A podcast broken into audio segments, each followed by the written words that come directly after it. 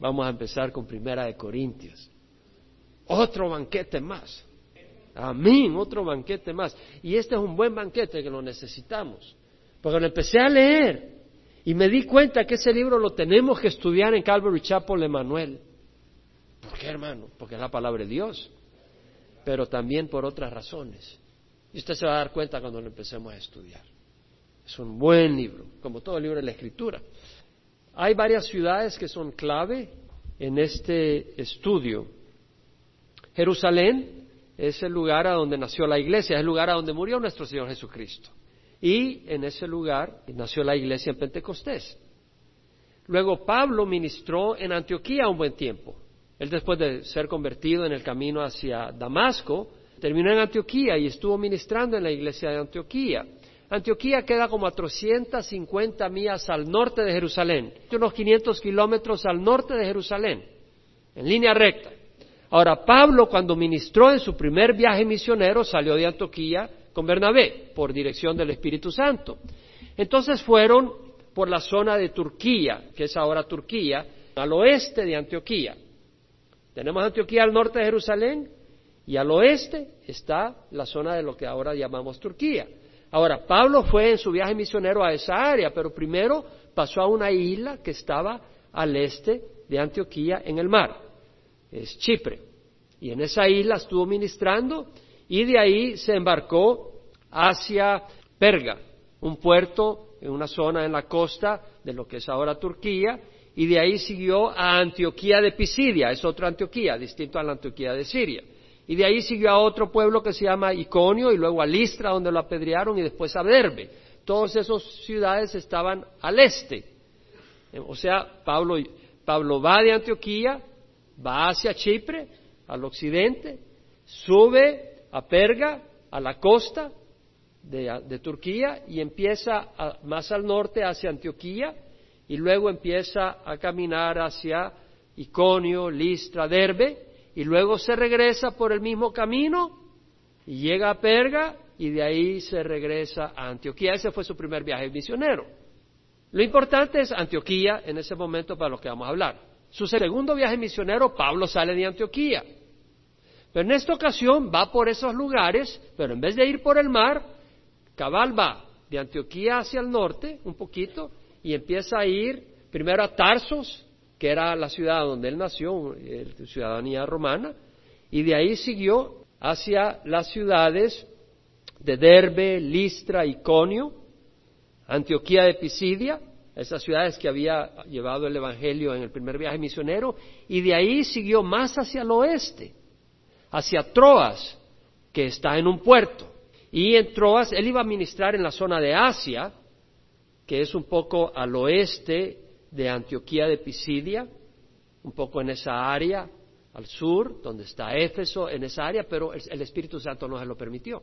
Entonces se embarcó de Troas porque tuvo una visión y que el Señor lo estaba mandando hacia más al oeste, hacia lo que es la área de Macedonia, a donde está Filipo, Tesalónica, Berea, y después de ministrar en Macedonia bajó hacia Acaya, donde es Grecia, y llegó a Grecia, Atenas, y luego llegó a Corinto en su segundo viaje misionero estuvo en Corinto. Y ahí estuvo como un año y medio en su segundo viaje misionero. De ahí se regresó eh, del puerto de Sencrea, Corintio es una como península, con eh, un puerto al lado derecho y al lado izquierdo, al oeste y, al, al, este. De Sencrea se embarcó hacia Éfeso en su segundo viaje misionero, hacia el este, hacia el área de Asia, y ahí estuvo poquito tiempo y de ahí salió de regreso hacia Antioquía, pero primero pasó a Jerusalén, más al sur, y luego subió hacia Antioquía. Lo importante es que su segundo viaje misionero, Pablo, pasó hasta Corinto y al regreso pasó a Éfeso. Es una ciudad importante. Ahí estuvo tres años, en el tercer viaje misionero, no en el segundo. En el segundo solo pasó estuvo ahí un poco de tiempo y se, y se embarcó para Jerusalén y luego Antioquía. Fue en el tercer viaje misionero donde fue de regreso por las ciudades que conoció en el primer viaje misionero donde ministró y en el segundo viaje misionero. Y antes de embarcarse a Troas pasó al área de Asia donde está Éfeso. Y en Éfeso ahí estuvo tres años. Y fue en Éfeso desde donde escribió la primera carta a los Corintios, que conocemos como la primera de Corintios, aunque no fue la primera carta. Antes de eso escribió otra carta que se perdió. Pero tenemos la primera carta, esa la escribió desde Éfeso. Posteriormente llegó a Macedonia y desde Macedonia escribió la segunda carta a los Corintios, en el tercer viaje misionero. Llegó a Corintio y de ahí se iba a regresar de Corintio, de Sencrea hacia Jerusalén, pero como había una trama para matarlo, en vez de regresarse hacia Jerusalén, se regresó de nuevo para arriba, por, por Acaya, por Macedonia, luego llegó a Troas y llegó cerca de Éfeso, pero en vez de llegar exactamente a Éfeso, porque quería llegar con prisa a Pentecostés, a Jerusalén, llegó a un puerto que se llama Miletos y desde Miletos llamó a los ancianos de Éfeso y les compartió la palabra y se despidió de ellos cariñosamente en su tercer viaje misionero. Entonces, Pablo escribió la primera carta y la segunda carta a los Corintios en su tercer viaje misionero desde Éfeso antes de llegar a Corinto, obviamente. ¿El pastor de dónde sacó todo eso? De la misma Biblia. Si usted empieza a ver el libro de Hechos y las cartas de Pablo, empieza a agarrar cabos por aquí, cabos por allá y los pone juntos y dice, esto fue lo que ocurrió. O sea, no, no, no necesita una fuente externa para estas cosas. Dentro de la introducción, porque quiero hacer una introducción sobre este libro, Corinto era una ciudad antigua.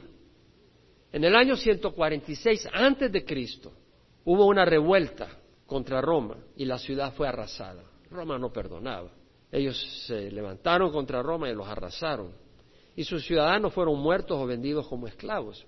En el año 46 antes de Cristo fue restablecida la ciudad por el emperador Julio César. Y en el año 27 antes de Cristo se convirtió en el centro de la provincia de Acaya, o sea, lo que es Grecia. Y ahí se convirtió en una ciudad principal. Y el procónsul que estaba a cargo de esa provincia, Galio, fue el que permitió que Pablo predicara en Corintio cuando los judíos se tiraron en contra de él. Y por eso Pablo en el segundo viaje misionero pudo estar un año y medio en Corinto ministrando. Los judíos lo querían apedrear, lo querían tirar y todo, pero el procónsul paró la, Dijo, estas son cosas internas entre ustedes, ¿por qué me voy a meter? Déjenlo en paz. Y ya pudo él seguir predicando. La ciudad tenía reputación de materialismo vulgar. Óigame bien. De hecho, en la literatura griega, la ciudad estaba asociada con riqueza e inmoralidad. ¿Suena a California? Cuando el filósofo griego Platón, que vivió allá por los años 340, 420 antes de Cristo, hizo referencia a una prostituta, usó la frase una joven corintia. En otras palabras, una joven corintia son tan, las mujeres son tan inmorales que decía una joven corintia era como decir una prostituta. Esa era la fama que se tenía Corintio. Es como tenemos un poco de fama, discúlpenme algunos, pero San Francisco, que hay personas de ambos lados, ¿no? Eh, que son homosexuales. San Francisco se caracteriza bastante por eso, Laguna Beach se caracteriza bastante por eso, pero Corintio era sumamente identificada por eso. Aristófanes, que vivió en los años 444 a 385 antes de Cristo, estamos hablando 400 años antes de que viniera Pablo a ministrar en esta área. Antes que fuera destruida, primeramente. Tenía esa fama. Aristófanes, que fue comediante y dramaturgo griego, usó el término corintiasomai, para referirse a la fornicación. Es como decir, este hombre está californiando. O sea que California es tan inmoral que se usa el término californiar para decir fornicar. ¿Sí me explico? Vemos la inmoralidad que caracterizó a Corintio. En los días de Pablo, Corinto tenía unos 250 mil habitantes libres y se cree que unos 400 mil esclavos. En el Imperio Romano había muchos esclavos. Y era, como dije, la ciudad principal de Grecia. Mucha de la riqueza y vicio en Corintio estaba asociado con el templo de Afrodita, la diosa del amor, y tenía mil prostitutas ese templo, y las personas que iban a adorar tenían que cometer actos inmorales con estas prostitutas. Entonces era una religión muy popular, porque pues apelaba, atraía a la carne. J. Vernon McGee comenta que la ciudad estaba entregada al placer, al desorden moral y a las borracheras. La ciudad estaba localizada en el istmo de Corinto, como mencionamos, es un istmo. Tienes el Peloponeso abajo, en lo que es Grecia, y luego arriba eh, el resto de, Grecia continental, y hay una, un pequeño estrecho, angosto de tierra, que es donde estaba Corinto. Se llamaba el, estrecho de Corinto o la península de Corinto. Y tenía un puerto hacia el oeste, el Lequeo, y tenía un puerto hacia el oeste, Sencrea, que era el más importante, como a nueve millas, como a quince kilómetros. La gente estaba dada a la filosofía griega y entregada a discusiones y fin. Como esa península era tan clave, era un lugar de mucho comercio, porque muchas veces los barcos, en vez de dar la vuelta por toda la parte de abajo, movían la, mercadería a través de esa angostura y ya podían seguir hacia el oeste sin tener que dar una vuelta grande por barco. Entonces había mucho comercio del este al oriente, del oriente al occidente y, por supuesto no solo era el comercio, sino toda la inmoralidad traficaba por todo ese lugar. La carta llevaba un mensaje de propósito y esperanza para la gente. Muchas veces en un lugar donde hay mucho hedonismo, mucho placer, etcétera, la gente no tiene un propósito realmente empiezan a vivir como animales y tarde o temprano hay un vacío en el corazón. Y lo apagas con licor, lo pagas con drogas, lo apagas con dinero, pero tarde o temprano todo eso no te llena.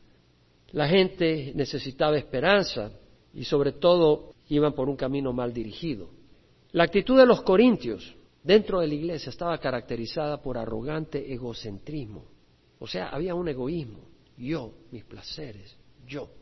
Y era arrogancia. El espíritu del mundo parecía tener más influencia en la iglesia de Corinto que el espíritu de Dios. Había recibido a Cristo, pero había una carnalidad y habían tendencias del mundo, de manera que entre el cristiano de Corintio y el cristiano de afuera no había una gran diferencia. ¿Me explico por qué es tan importante esta carta para nosotros? Hermano, ¿por qué? Porque nosotros no podemos seguir siendo lo que somos. Necesitamos ser transformados por el Señor. Porque eso es lo que va a mostrar al mundo que Cristo vive. No lo que decimos con los labios, pero lo que mostramos con nuestro testimonio. Muy importante. Además, el Señor quiere transformarnos a su imagen. Pablo quiso cambiar la situación. A pesar de los dones espléndidos dados por el Espíritu, la gente era muy carnal. Los primeros seis capítulos de Corintios 1 Corintios, fueron escritos con la intención de corregir las contenciones que habían dentro de la iglesia. Habían contenciones. Contenciones es tensiones entre las personas. Y traer una perspectiva y práctica de unidad. O sea, un pensamiento que está dirigido hacia la unidad. Porque a veces no tenemos una mentalidad hacia la unidad. Amén. Y se requiere una mentalidad que busca la unidad y no solo una mentalidad, pero también en la práctica. Pero no puede haber en la práctica si no empieza en nuestra mente la necesidad de la unidad. En el capítulo 7 trata de responder a preguntas de la Iglesia respecto a asuntos maritales, la libertad, la responsabilidad, los dones espirituales, el orden dentro de los cultos, la ofrenda para los santos de Jerusalén. El capítulo 15 afirma la doctrina de la resurrección, que era muy importante.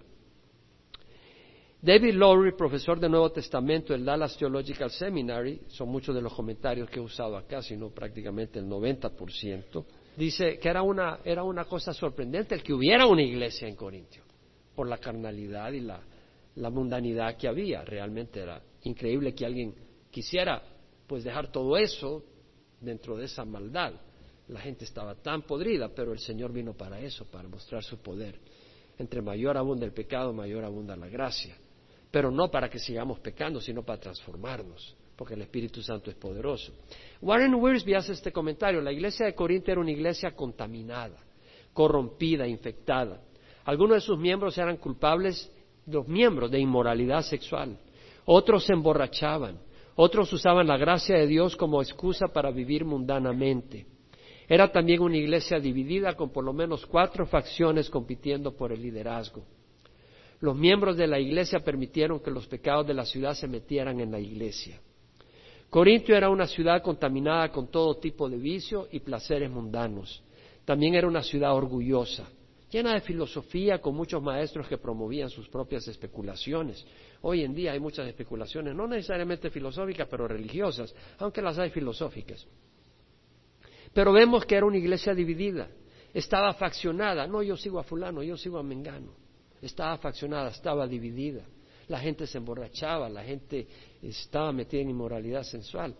Y, y Warren me menciona esto, cuando se tiene gente orgullosa en la iglesia, que depende de su propia sabiduría y que ha adoptado el estilo de vida del mundo, van a haber problemas. Y Corinto era una iglesia con problemas. En la New International Version Study Bible by Sonderman hace este comentario. Esta carta es muy apropiada para la iglesia de Dios, dice, para instruir e inspirar. La mayoría de las preguntas y problemas que afrontaba la iglesia en Corinto eran bastante presentes el día de hoy. Son presentes el día de hoy. Problemas como la inmadurez, la inestabilidad, las divisiones, los celos, la envidia, las demandas, las dificultades matrimoniales, la inmoralidad sexual y el mal uso de los dones espirituales. ¿No es cierto que eso abunda ahora? El mal uso de los dones espirituales, te tiras al suelo, está lleno del Espíritu. Te caes de espaldas, está lleno del Espíritu. Pega gritos, está lleno del Espíritu. No, eso no, no es el orden que Dios nos enseña. Entonces vemos la necesidad de estudiar esta carta. Vamos a estudiar los dones espirituales en su debido tiempo. Y me da mucho gozo poder venir y repasar eso. Lo estudiamos hace muchos años. Cuando estábamos estudiando el libro de Éxodo, me fui a los dones espirituales. Pero lo vamos a estudiar ahora en el contexto del libro de Corintios.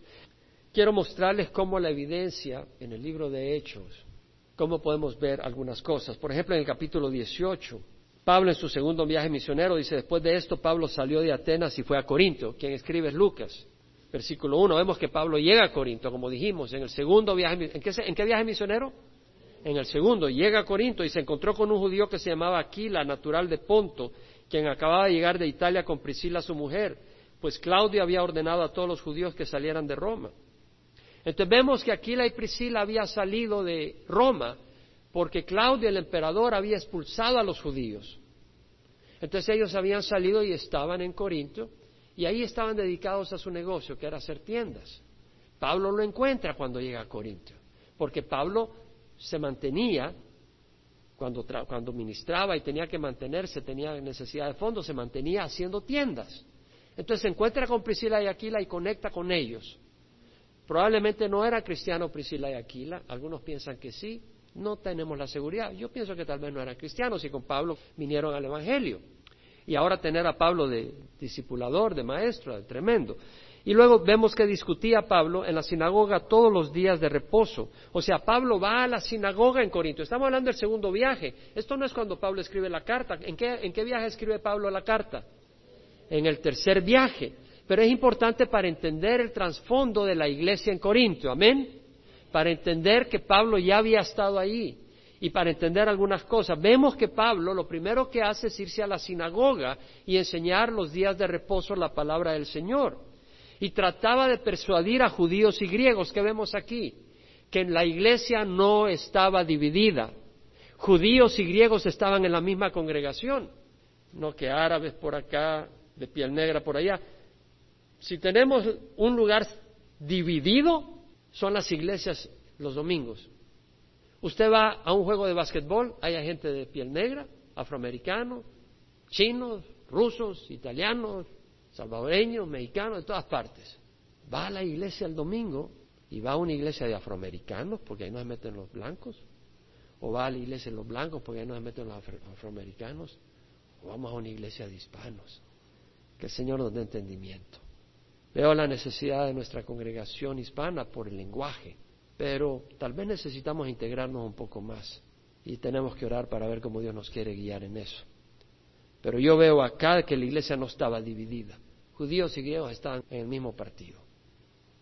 Vemos que dice que cuando Silas y Timoteo descendieron de Macedonia, porque primero antes de llegar a Acaya vas por Macedonia, que está al norte. Entonces, eh, Silas y Timoteo, que eran compañeros de viaje de Pablo, se quedaron en Macedonia mientras Pablo va a Corinto y luego ellos alcanzan a Pablo. Ahora, Pablo se dedica por completo, cuando llega Silas y Timoteo a Corinto, Pablo se dedica entonces ya no a trabajar, no a hacer dinero para mantenerse haciendo tiendas, sino se dedica 100% al Evangelio. Cuando los judíos se opusieron y blasfemaron, él sacudió sus ropas y les dijo, vuestra sangre sea sobre vosotros, sobre vuestras cabezas, yo soy limpio, desde ahora me iré a los gentiles. Lo que vemos es que hubo un momento donde los judíos, dentro de la sinagoga, rechazaron el Evangelio y no solo lo rechazaron, blasfemaron. Empezaron a blasfemar contra el Señor Jesús y contra lo que decía Pablo. Y lo que vemos acá es una enseñanza. No deis lo sano y lo santo a los perros, ni echéis vuestras perlas delante de los cerdos, no sea que las oyen con sus patas y volviéndose os despedacen. Mateo 7:6. Son las palabras del mismo Señor Jesús. O sea, cuando tú estás compartiendo, si la gente empieza a blasfemar el nombre del Señor Jesucristo, ¿qué te quedas haciendo ahí? Y cuando ya alguien empieza a blasfemar, ten cuidado. No, no te prestes para que el nombre de nuestro Señor Jesucristo sea blasfemado. Préstate para que Dios te use para traer convicción. Pero si alguien empieza a blasfemar el nombre de Jesucristo, patitas para qué las quiero. No te prestes para que el nombre de Jesús sea blasfemado. Bueno, vemos que partiendo de ahí se fue a la casa de un hombre llamado Ticio Justo, que adoraba a Dios cuya casa estaba junto a la sinagoga. Entonces vemos que Pablo dice, desde ahora me iré a los gentiles. Cuando los judíos están blasfemando en la sinagoga, Pablo dice, hasta acá, ahora me voy a ministrar a los gentiles, que realmente era el llamado de Dios para Pablo. Y se fue a la casa de un hombre llamado Ticio Justo que adoraba a Dios cuya casa estaba junto a la sinagoga. Entonces vemos que este hombre recibe al Señor y ofrece su casa para que Pablo pueda ministrar. Y Crispo, el oficial de la sinagoga, era el líder de la sinagoga. Y vemos que este hombre viene al Señor creyó en el Señor con toda su casa y muchos de los corintios, o sea, había judíos que recibieron al Señor, hasta oficiales de la sinagoga, y al oír creían y eran bautizados. Vemos, creían y eran bautizados, no iban por un programa de seis meses para ser bautizados. ¿Creíste? Inmediatamente. Y por medio de una visión durante la noche, el Señor dijo a Pablo, no temas, sigue hablando, no calles. Cuando el Señor abre una puerta, nadie la puede cerrar. Y el Señor le dijo a Pablo, no temas. ¿Cuántas veces debemos de oír nosotros, no temas? Sigue hablando, no calles. Y a veces el Señor dice, teme, cállate y no hables, témeme a mí, deja de hablar las burradas que estás hablando. Pero acá el Señor le dice a Pablo, no temas, sigue hablando y no calles.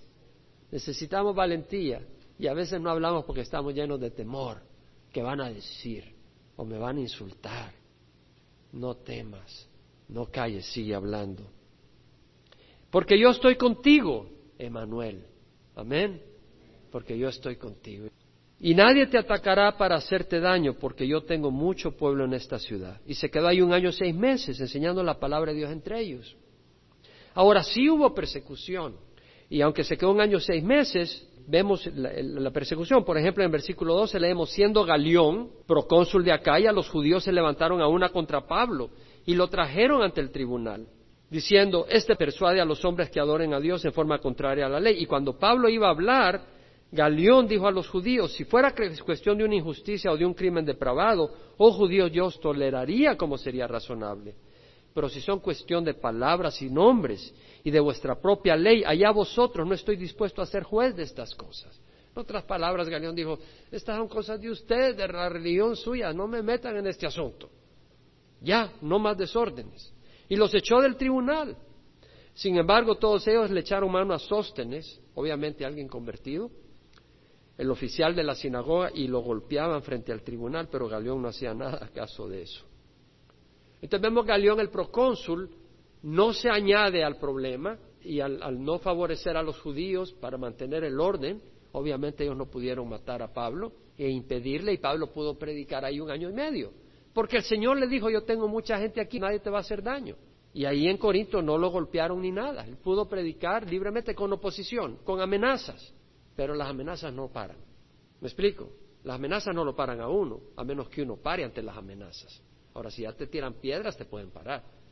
Pero las amenazas paran si tú te paras, pero una amenaza no lo para uno. Y a Pablo no lo pararon porque tenía la promesa del Señor. No temas, estoy contigo, no calles. Ahora, Pablo, después de quedarse muchos días más, después de esa amenaza, acuérdate, recibió la palabra del Señor para quedarse allá, se despidió de los hermanos y se embarcó hacia Siria. O sea, dijimos que en el segundo viaje misionero Pablo de Corintio salió de regreso hacia Éfeso, camino hacia Siria, o sea, donde está Antioquía, pero antes iba a pasar por Jerusalén. Entonces se llevó a Priscila y Aquila. ¿A dónde conoció Pablo a Priscila y Aquila? En Corintio. Ahí fue que conoció a Priscila y Aquila. Y entonces, después de estar un año y medio, se los lleva ya como discípulos bien conocedores de la palabra Ahí ha estado Pablo. predicando por un año y medio. Esta es la iglesia a la cual Pablo le escribe.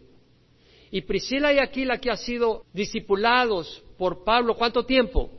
Un año y medio. Imagínate tener como maestro a Pablo por un año y medio y vivir con él, comer con él. Tremendo discipulado. De ahí se van a Éfeso, porque Pablo va camino hacia Jerusalén y luego de regreso a Antioquía. Y cuando van a Éfeso, ahí le dice a, Priscila Aquila, te quedas aquí, mijito, yo sigo solo. Los deja en Éfeso, porque Pablo quiere establecer la iglesia en Éfeso. En la ida, el Señor no le permitió ministrar en Asia. En el regreso, cuando van de regreso, pasan por Asia, donde está Éfeso, Asia Menor, la parte occidental de Turquía, y ahí deja a Priscila y Aquila ministrando. Y entonces Pablo se embarca hacia Antioquía, pasando por Jerusalén. Eso lo vemos donde dice el versículo 19. Llegaron a Éfeso y los dejó ahí. Los dejó ahí un momento, que son hijos de Pablo. Vemos la autoridad que había logrado obtener Pablo sobre la vida de ellos. No autoridad para tomar ventaja de ellos, pero para la obra del Señor y para poder guiar la obra de Dios que Dios le estaba guiando a él a hacer. Amén. Vemos estas conexiones, vemos estos detalles, vemos que Pablo es reconocido por Priscila y Aquila como su guía en las obras, en la cosa de Dios, y reciben la guía de Pablo de quedarse ahí. Entonces, de hecho, salieron porque Pablo les dijo, véngase conmigo. Llegaron a Éfeso y los dejó ahí. Cuando los de Éfeso, versículo 20, le rogaron que se quedara más tiempo a Pablo, no consintió. O sea, no porque haya una puerta abierta quiere decir que es del Señor. No porque te digan quédate aquí quiere decir que es del Señor. Pablo sabía que tenía que regresar a Antioquía porque el Espíritu lo estaba guiando. Y aunque le estaban pidiendo que se quedara más tiempo en, Éfeso, él dice, lo siento, les amo, se queda Priscila y Aquila y yo sigo camino. Se despidió de ellos y dice, volveré otra vez si Dios quiere. Él quería, pero dice, volveré otra vez si es la voluntad de Dios.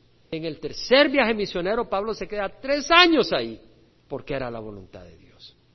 Y zarpó de Éfeso, al desembarcar en Cesarea, subió a Jerusalén para saludar a la iglesia y luego descendió a Antioquía. Entonces vemos la conexión en el segundo viaje misionero. ¿Cuánto tiempo estuvo Pablo en Corinto? Un año y medio.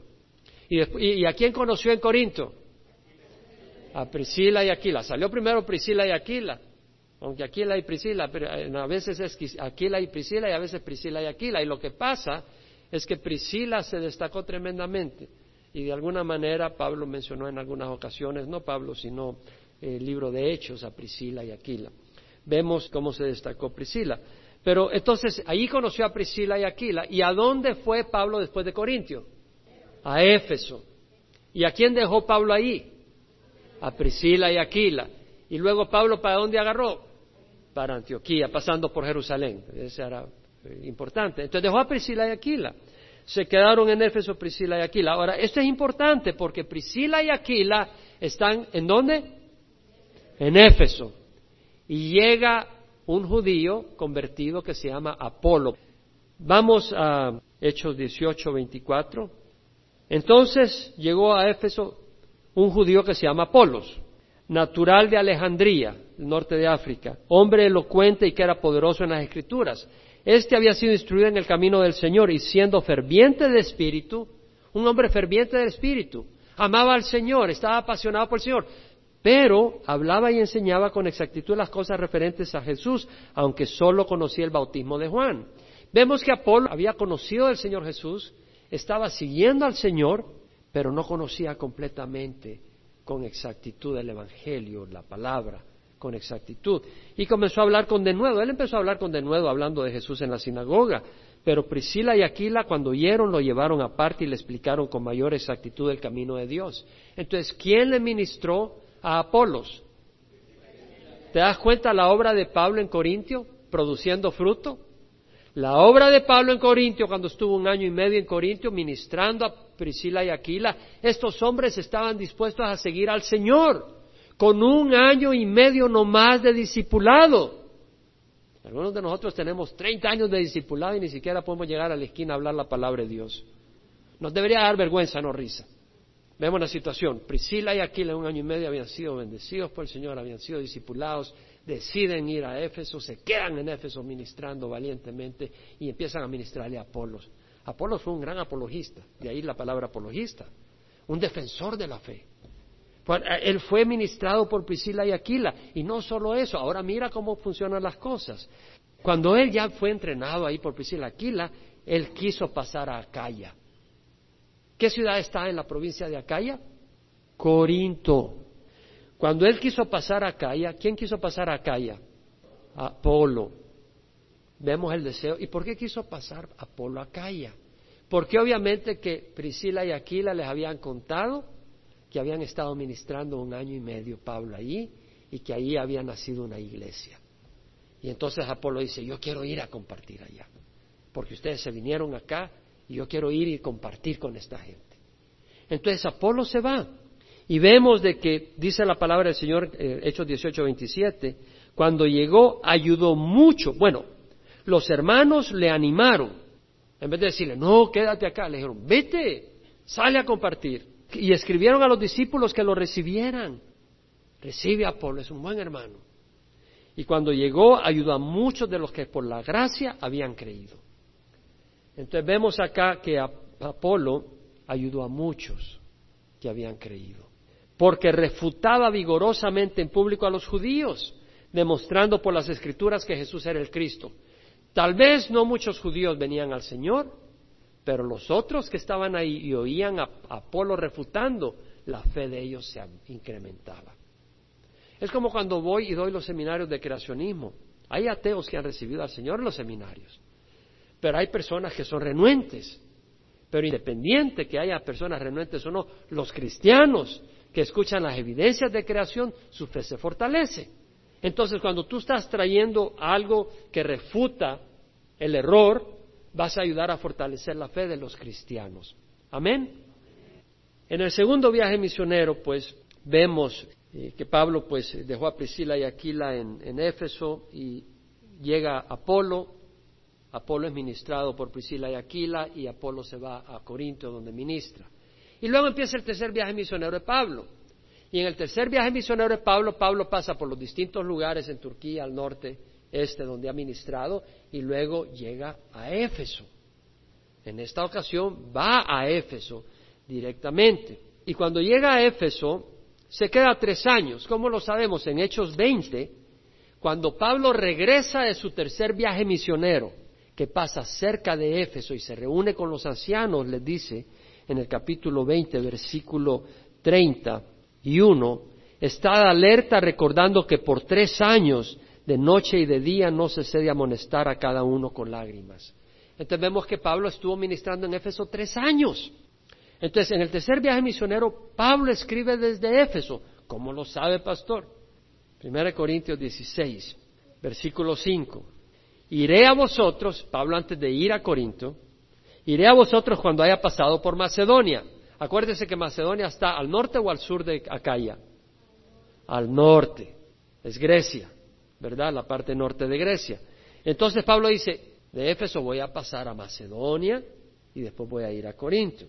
Y tal vez me quede con vosotros o aún pase ahí el invierno para que me encaminéis a, donde haya de ir pues no deseo ahora solo de paso ir por, hacia ti. O sea, Pablo dice, ahorita no quiero ir inmediatamente porque solo sería ir de paso.